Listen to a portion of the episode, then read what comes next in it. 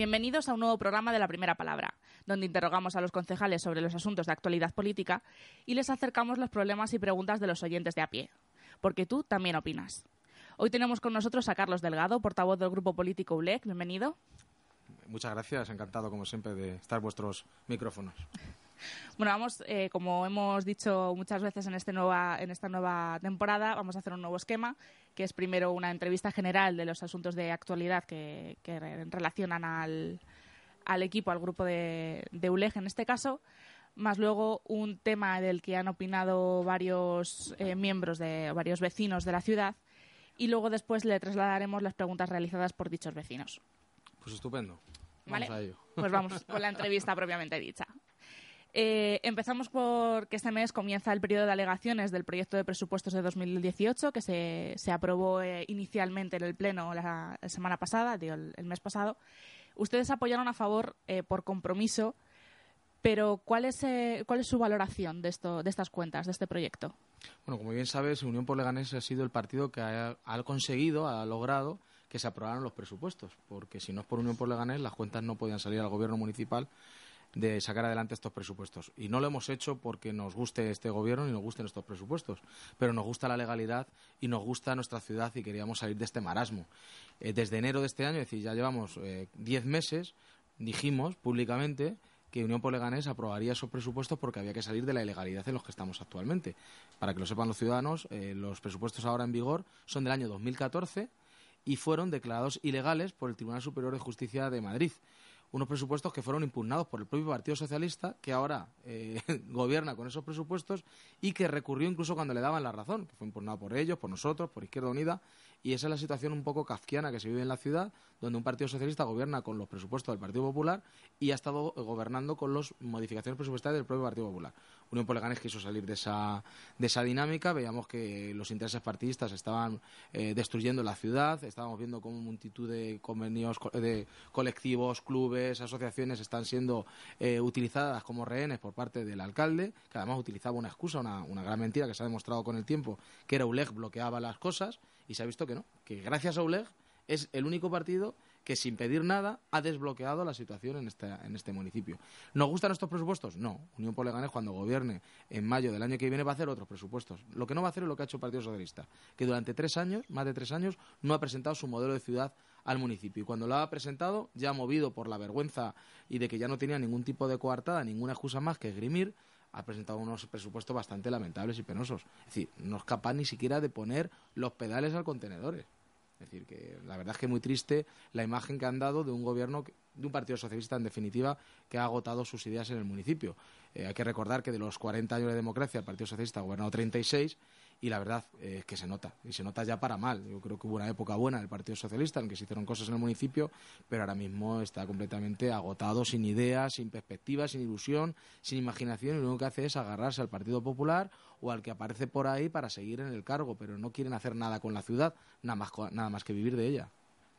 Eh, le iba a preguntar eh, cuáles son los, los puntos que encuentra que faltan en este presupuesto. Sin embargo, el propio concejal de, Hacienda dice una larga lista de, puntos y de acuerdos que no se han reflejado. Entonces, quería preguntarle qué puntos de los que se reflejan en este proyecto de presupuesto más le gustan. Bueno, lo que más me gusta de estos presupuestos es que, según la Secretaría General del Pleno de Intervención, son legales. Es decir, ya eso es un avance con lo que hay ahora mismo, que son unos presupuestos ilegales que se aprobaron a puerta cerrada por Junta de Gobierno, eh, vulnerando y pisoteando el principio democrático. A partir de ahí los gustos ya son bastante pocos y escasos. Eh, más que nada, pues es un presupuesto continuista, eh, mantiene el 99% de las líneas maestras del Partido Popular. está para, pues eso, para mm, sobrevivir, es como poner la respiración asistida a la, a la ciudad. Eh, mantiene una línea absolutamente eh, errática sobre las inversiones, fíjense, para que lo sepan los ciudadanos, estamos aprobando los presupuestos de 2018 cuando ya estamos en octubre de 2018. Es decir, que van a tener una vigencia de escasamente dos meses y las inversiones son absolutamente papel mojado. Es decir, es difícil encontrar algo positivo de estos presupuestos. Lo más positivo es el único motivo que ha hecho que Unión Polegane los votara a favor, y es que son legales y había que salir de esa, de esa dinámica. Eh, en, estas, en estas últimas semanas, el alcalde de Leganés ha realizado una entrevista al periódico Gente que ha causado revuelo por varias de las declaraciones que realiza. Una de ellas es sobre la rehabilitación de los colegios, que en un primer momento iban a ser rehabilitados por parte de la Comunidad de Madrid, que es quien tiene las competencias, aunque no tiene el, presupuesto. Y finalmente eh, ha dicho que no serán, no serán realizados a través de los fondos PIR, que como se dijo en un primer momento. ¿Se ha comunicado este revés en la negociación a los, a los partidos políticos, a los, a los concejales, o se ha comunicado simplemente por prensa? El alcalde no se comunica con nosotros, yo creo que desde hace más de dos años y medio. Es decir, que no hay. Es decir, Unión por Leganés, que es el principal partido de la oposición, no recibe ningún tipo de información por parte del, del alcalde, más allá de lo que nosotros instemos o exijamos en los plenos. Es decir, que no hay ningún tipo de comunicación, lo que podemos ver en la, en la, en la prensa. Es decir, esa es la, altura política que tenemos en el sentido de incluso los actos institucionales, cuando vienen consejeros, cuando vienen personalidades al municipio, tampoco somos informados de ello. Es decir, que hay una deslealtad absoluta por parte del equipo de gobierno. Y esta es una más, es decir, es una que se suma a ese eh, poco espíritu colaborativo y que no piensa en un ayuntamiento como una corporación en la que todos los vecinos se puedan sentir representados, máxime en un ayuntamiento en el que hay cuatro fuerzas que por las urnas tuvieron la misma representación. El alcalde todavía piensa que está en el Leganés de los años 80, cuando el Partido Socialista tenía 20 concejales, y actúa como si esto fuera un cortijo. Y aquí lo que se ha vuelto a demostrar es su incapacidad, su incompetencia. Recordemos que ya el Partido Popular perdió 5 millones de euros por su nefasta gestión del Plan Prisma, lo que ahora se llama PIR, y no sabemos cuánto dinero vamos a perder por esta otra nefasta gestión del alcalde Llorente con, el, con los fondos regionales relacionados con los colegios. Él quería tirarse el folio, él quería hacer propaganda pura y dura electoral con una competencia que no es suya, que es una competencia de la Comunidad de Madrid, a la que hay que exigir, a la que hay que apretar, a la que habrá que manifestarse y reivindicar, pero es una competencia de la Comunidad de Madrid, y él lo primero que se lanzó fue a lanzar eh, periódicos, además pagados por todos los vecinos, para comentar todo lo que iba a hacer el alcalde y su gobierno. Luego se ha visto que era todo falso y va ahora de parche en parche, eh, pasó de arreglar integralmente los colegios a luego arreglar los patios, luego arreglar solo las ventanas, ya veremos que lo que va a terminar arreglando y con qué fondos. Es decir, pero hay que recordar que estamos ya, podemos decir incluso los minutos de la basura ya de la legislatura, ¿no? Es decir, que estamos ya a escasos meses de las elecciones y ya prácticamente todo lo que se diga por parte de un gobierno suena mucho a juego floral, a a pura, puro artificio, ¿no? Es decir, mover un poquito las calles para dar a entender que lo que no se ha hecho durante cuatro años se va a hacer en los últimos meses. Y creo que del tema de los colegios, que además ya estamos en plena época escolar, ahora no se van a poder acometer unas importantes reformas porque ya están los niños y las niñas en los colegios, es decir, humo, un gobierno humo, un gobierno fraude, lo que es este, lo que ha sido este gobierno, lo que ha sido la gestión de este alcalde, una pura, una pura superchería. Comentaba al principio que el alcalde no se pone en contacto, no comunica sus decisiones ni comunica las negociaciones con la oposición desde hace al menos dos años. ¿Cuál era, em, ¿Cuáles son las comunicaciones eh, regulares que se tenían habitualmente y que se han dejado de tener? Bueno, pues había algo, una comunicación más informal, la Junta de Portavoces se podía trasladar a alguna de estas cuestiones, había alguna eh, llamada muy, esporádica, pero alguna había, o algún concejal eh, trasladaba, aunque fuera en petit comité, algunos, algunos avances en algunas cuestiones, Ahora absolutamente nada.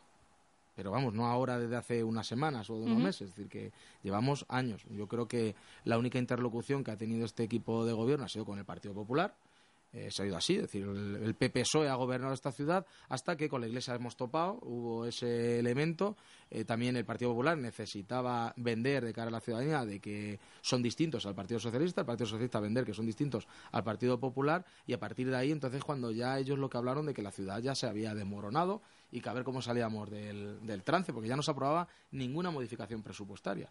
Y fue gracias a Unión Poleganes que tendió, que tendió la mano ULEG eh, sin ningún tipo de compromiso, sin ninguna contrapartida. Dijimos, aquí están nuestros seis votos, vamos a aprobar el proyecto de presupuestos, el que ustedes se presenten, la única condición es que sean legales, porque tenemos el convencimiento que dentro de unos meses, cuando los ciudadanos nos den el apoyo y haya un cambio de gobierno en este municipio, al mes habrá un nuevo presupuesto con, con nuestras ideas. Luego no lo votarán o no no lo votarán, no lo aprobarán o no lo aprobarán. Por eso sabemos qué mayorías habrá en el futuro, pero que está claro es que vamos a poner encima de la mesa un proyecto porque nosotros lo tenemos, a diferencia del Partido Socialista que ha estado gobernando con el proyecto del Partido Popular.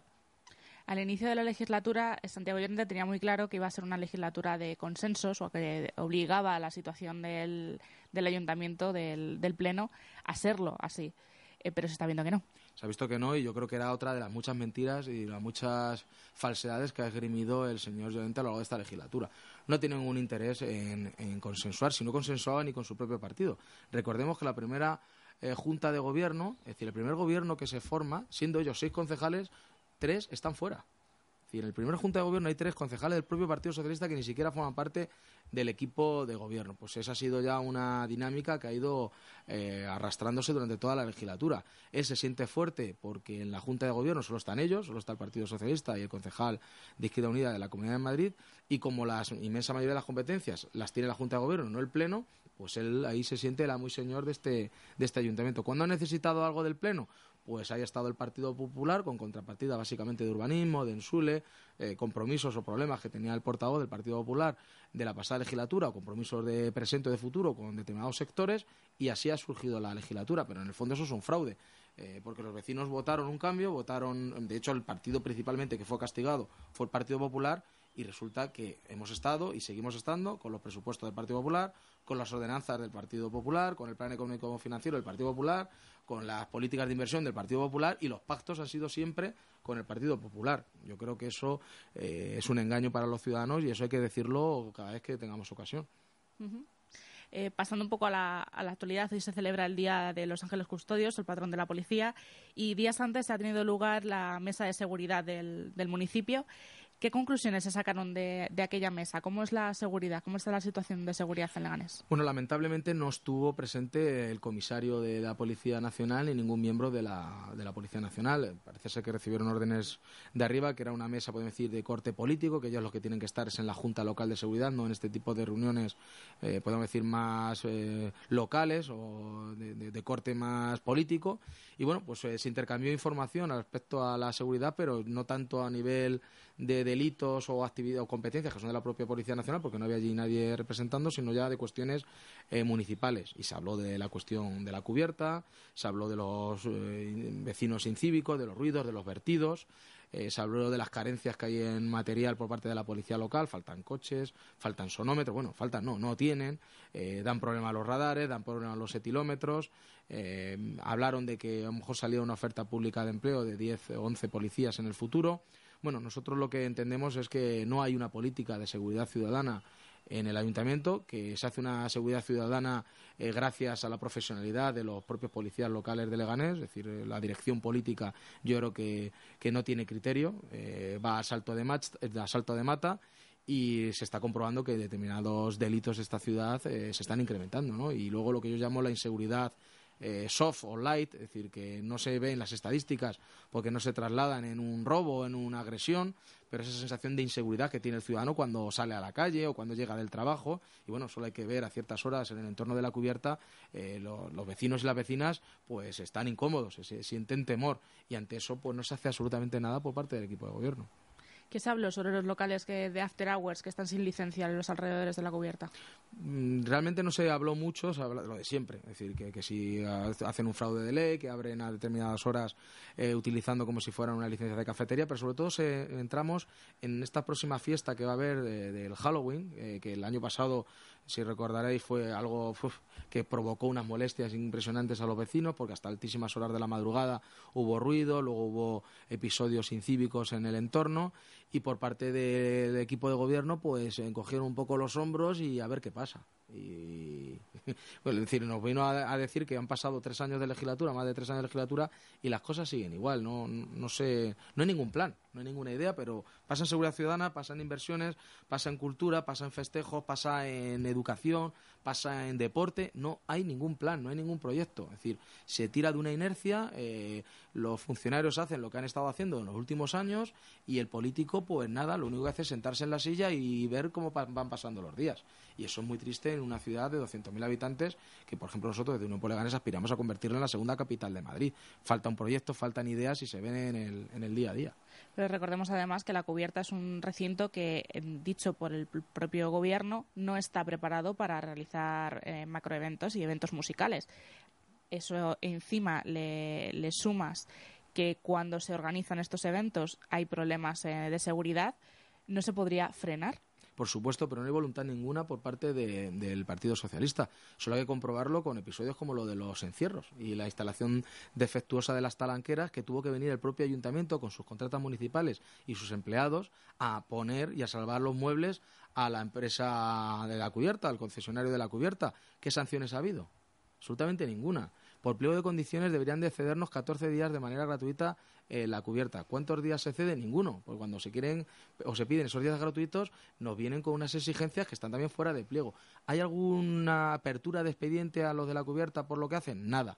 Es decir, que eso ha sido así siempre con el Partido Socialista. Recordemos que el origen de la cubierta y quienes fueron durante un largo tiempo dueños de esa concesión. Eh, estamos hablando del señor Rafael Cortés Elvira o el señor Javier Gómez Navarro, que han sido altísimos cargos del Partido Socialista y algunos son rectores de la Universidad Camilo José Cela, que son los que, bueno, en fin, facilitan eh, tesis a presidentes del gobierno, por lo que salen los medios de comunicación. Es decir, al final, estas redes clientelares, este caciquismo, esta forma de tú me das, yo miro para otro lado, tú miras para aquí, es decir, contubernio, eh, chanchullo, pues se traduce a nivel del trato con las concesionarias, con las contratas, en la red de trabajadores en el ayuntamiento, es decir, el enchufismo es evidente en esta ciudad. Mm, son 40 años en los que se ha gobernado Leganés como, en fin, como una novena provincia de Andalucía. Eh, pasando ya al final de lo que es la, entrevista, actualmente ULEG ha sido protagonista eh, de las páginas de los juzgados por dos sentencias eh, favorables a, a ULEG eh, ¿Cómo valora las, las dos sentencias? Bueno, porque positivamente, como no puede ser de otra manera, porque además estamos hablando de, que es un juzgado, son los tribunales, es decir, son alguien ajeno a la política, quien deja claro quién tiene razón y quién no. Y sobre dos asuntos bastante eh, duros eh, y personalmente que, que, han afectado a, esta organización. En un caso fue el invento la patraña del alcalde y del director ilegal de sostenibilidad, el señor Javier Márquez, que se inventaron nada más y nada menos que le habíamos agredido en una reunión en la que íbamos a ver además documentos en los que habíamos descubierto eh, irregularidades. Y llamamos a la policía para que eh, levantaran acta de que no, no, nos estaban dejando tomar nota de esas irregularidades y cuando salimos todos tan normales de, de ese encuentro, el señor Márquez no hace nada más que inventarse que le habíamos pegado una paliza y al día siguiente aparece toda una performance con el alcalde con el brazo en cabestrillo.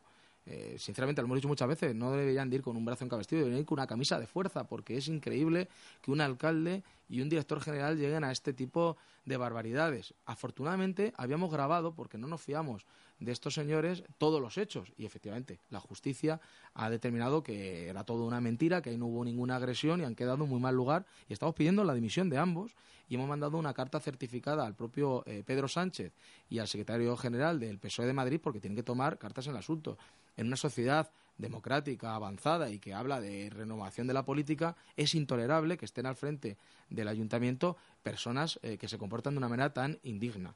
Y en cuanto a la otra, estamos hablando de que un vicepresidente de la Unión de Empresarios de Leganés, de UNELE, eh, nos aborda aquí en las escalinatas de Plaza España para amenazarnos, insultarnos gravemente y, bueno, en fin, eh, decirnos todo tipo de barbaridades para amedrentar esta labor que también estamos haciendo de, evitar que se cometan corruptelas con el dinero público. En este caso, actuaciones que había hecho UNELE en el Congreso People and Business u otras actuaciones que había hecho el Ayuntamiento de Leganés con una junta de compensación en la que este señor era un representante importante. También la justicia le ha condenado por amenazas, por el delito de amenazas, y no hemos oído al alcalde eh, ni una sola palabra, ni de solidaridad ni de reproche a esa entidad empresarial con la que luego se fotografía eh, cada día, pero tampoco lo hemos oído en otros grupos políticos, ni tampoco de la propia entidad empresarial, que ni siquiera ha tomado medidas contra ese vicepresidente que ha sido condenado por los juzgados. Sinceramente, creía que estamos en Leganés y no estábamos en Calabria o en, Nápoles o en, no sé, en algún lugar mafioso. Pero es que estos comportamientos en los cuales lo único que quieren es desprestigiar, amordazar, intimidar y amedrentar al principal partido de la oposición, que es ULEG, y que es el único, y a los hechos nos remitimos, que atacamos la corrupción, que vamos hasta el fondo de todas las cosas, que nos da igual PP, PSOE, empresarios, el que lo haga mal lo tendrá que, lo tendrá que pagar. Y la reacción por parte de otros grupos políticos es el silencio. Eh, dicen que para, el mal que para que el mal triunfe basta con que los hombres buenos no hagan nada. Y aquí en Leganés eh, si el mal triunfa es porque mucha gente está mirando para otro lado de las cosas que, por ejemplo, no está sucediendo a Unión por Leganés. Por lo tanto, yo, por ejemplo, agradezco a Onda Leganés que tengan estos micrófonos abiertos para que podamos decir estas cosas y los, y los vecinos se puedan enterar de lo que está pasando en su ciudad.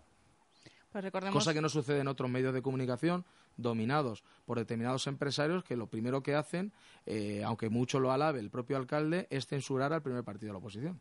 Pues recordemos que tanto un episodio como el otro, como bien ha comentado, eh, surgen a raíz de unas denuncias de posibles casos de, corrupción o, mínimamente de, asuntos mal hechos. En un caso serían 17.000 euros los que habría perdido el, ayuntamiento en un asfaltado de un, de un parking y en el otro caso las, las conferencias de People and Business que también se habrían inflado esas, esas facturas. Sí, con facturas, con facturas con conceptos falsos porque aparecían alquileres de sitios donde nunca, nunca se celebró nada. Eh, unas conferencias a 100 euros el minuto, es decir, nos, nos gastamos 60.000 euros en una tarde de charlas y lo del eh, todo lo que era la zona del pabellón Manuel Cadenas y cercano a lo que es la policía local se había hecho un, asfaltado eh, completamente irregular y con un, con un sobrecoste no justificado. al final mm, vas descubriendo pequeñas cosas y si con pequeñas cosas se ponen así y la reacción es así, qué suceda o qué sucederá cuando Unión por Leganés pueda gobernar y levante todas las alfombras de este ayuntamiento. Eh, ¿Va a pasar como lo de Llanes?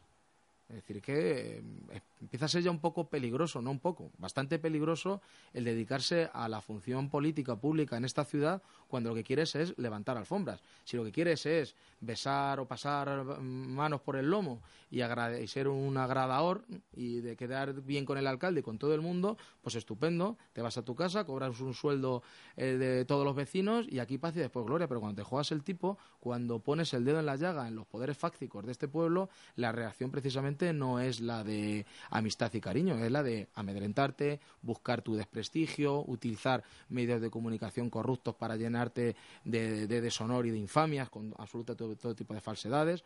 Eh, bueno, eso es lo que estamos sufriendo en, Unión por todos los compañeros, pero bueno, afortunadamente también hay que decirlo, contamos con el apoyo creciente de los vecinos de Leganés, que además eso es lo que nos eh, anima y nos incentiva a seguir trabajando por la ciudad hablando de los vecinos, vamos a pasar a la, a la segunda parte del, del, programa, a escuchar las opiniones, en este caso, sobre las terrazas de, nuestros, de nuestro municipio.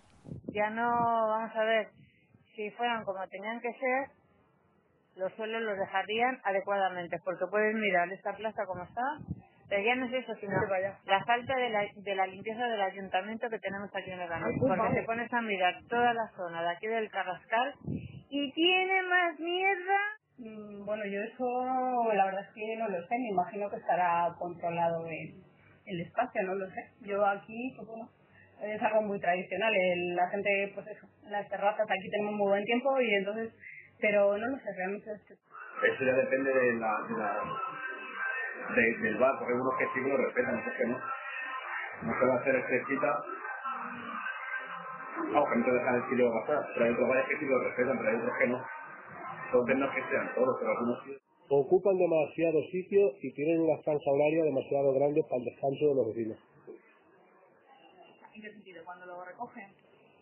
Hombre, porque cierran muy tarde, algunas de ellas cierran muy tarde y cuando cierran hacen mucho ruido que el vecino que está durmiendo pues le molesta. Pues hombre, yo creo que eso objetivamente es un hecho cierto que en Leganés, sobre todo en la zona centro, hay un gran número de, sillas, de mesas, de veladores que están ocupando el espacio público, más allá de lo que incluso pueden estar autorizados. Yo creo que esa invasión de lo que es el espacio de todos eh, hay que controlarlo. Yo creo que hay que intentar conciliar dos intereses que son legítimos. Por un lado, el interés del, del bar, eh, del restaurante, de, conseguir negocio, que eso también supone puestos de trabajo y prosperidad económica, y por otro lado está eh, el bienestar de los vecinos en cuanto a molestias y ruidos y, la, libre circulación de las personas, incluso del juego de los niños, ¿no? que muchas veces se ve frustrado por estas circunstancias. Yo creo que la principal queja o el principal aspecto que de Unión por Leganés denunciamos es la situación de agravio comparativo, la situación en la que se ve discriminación hacia determinados eh, bares o restaurantes o tratos de favor. Es decir, eh, está en la calle que determinados eh, restaurantes de la ciudad, por sus conexiones políticas, familiares u otras, parece que tienen toda la sensación de que reciben un trato mejor que otros bares, otros locales del municipio. Y yo creo que las normas y las leyes tienen que ser iguales para todos. Y aunque es verdad que es un asunto polémico y que no es, va a ser imposible poner eh, de acuerdo, por un lado, a los hosteleros, por otro lado, a los vecinos, por otro lado, a las asociaciones o a los partidos, sí que hay algo que se llama sentido común y ese sentido común se está perdiendo bastante en esta, en esta ciudad en las últimas fechas en todo relacionado con, la, con las terrazas. Es decir, hay veces que uno pasa por, por Fuente Honda o por Plaza España y, claro, el vecino que no venga por esta zona no se dará cuenta, pero el que vive aquí o circula o anda por, o pasea por estas calles nota que hay veces que no hay sitio ni siquiera para, para poder circular. Y eso no quiere decir que haya que quitar todas las terrazas ni que queramos ir en contra del negocio de los restaurantes. Claro que no, pero tiene que haber un control y para eso hay una ordenanza y hay unos números máximos de veladores y hay unos espacios que se pueden ocupar. Debería haber unas sanciones que realmente se cumplieran y luego vemos episodios de lo más extraños, ¿no? Había una de las vecinas que, decía que sobre todo en la zona del Carrascal, que es donde hemos ido a, preguntar, que eh, algunas eh, terrazas no solamente ampliaban y cogían más terreno del que, del que debían hacerlo, sino que también después dejaban la calle sin recoger. Claro, pues, eh, ese tipo de comportamiento evidentemente desde el ayuntamiento no se tienen que tolerar y volvemos un poco a lo que hemos hablado casi al principio con lo de la de la cubierta, cuando hay esos enormes eventos que se realizan en ese en esos entornos, luego quien se encarga de limpiarlos es el propio ayuntamiento, son los servicios municipales cuando ahí ha hecho negocio y ha obtenido un beneficio un particular, ¿no? Pues evidentemente ese tipo de, acciones deben de ser más supervisadas y vigiladas por, por, el equipo de gobierno, pero volvemos a lo mismo. Hay una dejadez, hay una desidia absoluta prácticamente sobre todo, solo se actúa a golpe de retreta, a golpe de ver un tuit en el que se haga eso público, lo que nosotros hemos bautizado muchas veces el efecto ULEG, o un medio de comunicación denuncia un hecho puntual, pero no hay una política proactiva ni preventiva por parte del equipo de gobierno. Es decir, no, no, no se levantan por la mañana y tienen un plan. Es decir, van a, van a salto de mata. Bueno, pasamos ahora con las, con las preguntas de los, de los oyentes. Me preocupa mucho el tema de la educación. Entonces, a ver, en mi caso, por ejemplo, mi hijo entra en el instituto el año que viene y, es muy complicado, es todo como tan burocrático, tan eh, simplemente el hecho de, de algo está concedido para hacer un instituto, algo está tal, y es tan difícil, va todo a rastras, todas rastras. Y si ya se sabe el número de niños que hay, el número, no, no ya en el colegio, que también, pero en institutos que sabes exactamente los niños que, que hay para el año que viene. Eh, la biblioteca aquí en Loganes Norte, para tanto tiempo, es que como, es como que la educación importa poco. ¿Qué le diría a esta vecina? Pues que tiene razón, ¿no? Parece que la educación o la cultura se habla de ella, pero luego a la hora de la verdad, en lo que se demuestra que es en los recursos económicos que se aplican y en las prioridades o la agilidad burocrática para llevar a cabo las cuestiones, no se traducen. Y es verdad. Eh, es verdad que también hay que eh, deslindar lo que son competencias autonómicas con competencias municipales, es decir, institutos, lo que es el profesorado, eso no tiene nada que ver el, el ayuntamiento. Pero, por ejemplo, cuando ha hablado de la biblioteca central, pues ahí vemos el clarísimo ejemplo de la incompetencia de unos gestores municipales, tanto del Partido Popular como del Partido Socialista. Estamos hablando de ocho años y cerca de 20 millones de euros para una eh, infraestructura que todavía no se sabe cuándo va a estar eh, operativa y estamos hablando de cosas muy importantes, es decir, la educación, la cultura, eh, es eh, los cimientos en los que una persona, un hombre o una mujer van a poder desenvolverse, eh, van a tener las habilidades y las herramientas para poder actuar en la vida con la máxima libertad y, intentando llegar a ser lo que quieren ser, ¿no? Y es verdad que los políticos hablan muchas veces de educación, pero luego la práctica no se corresponde con ello, ¿no? Aquí el, caso, el claro ejemplo es el alcalde de Leganés, que hablaba de que iba a arreglar todos los colegios de Leganés y estaba vendiendo humo porque no es competencia municipal y luego no es capaz de sacar adelante eh, ni las negociaciones, ni los fondos, ni los recursos con la Comunidad de Madrid para poder llevarlo a cabo. Y la Comunidad de Madrid, pues eh, más de lo mismo, en este caso el Partido Popular, más preocupado por la escuela o la educación concertada que una educación pública eh, de calidad y gratuita para todo el mundo, ¿no? Es decir, lamentablemente es así. No, no, le puedo, no le puedo quitar la razón a, a esta vecina. Bueno, pasemos con la con la siguiente pregunta. Uy, yo les diría muchísimas cosas, ya no preguntarles, les diría, les diría, porque yo vivo aquí y por la parte de atrás tengo una salida y desde luego el que lo haya hecho lo sabía con Se ha escoñado la mente y te lo hablo así, ¿eh? Me ha hecho un edificio. Aún tengo la puerta de salida que cuando yo quiero salir me tengo que parar porque tengo árboles y no veo. Y si salgo sin mirar, hay una bicicleta que me lleva por delante, porque van a toda leche. Bueno, nos hablaba de, de las salidas que, que, existen en algunos edificios de, del barrio del Carrascal hacia el parque de, de la Chopera que está perdón hacia el parque que está justo enfrente de las Moreras que está justo enfrente del Parque Sur.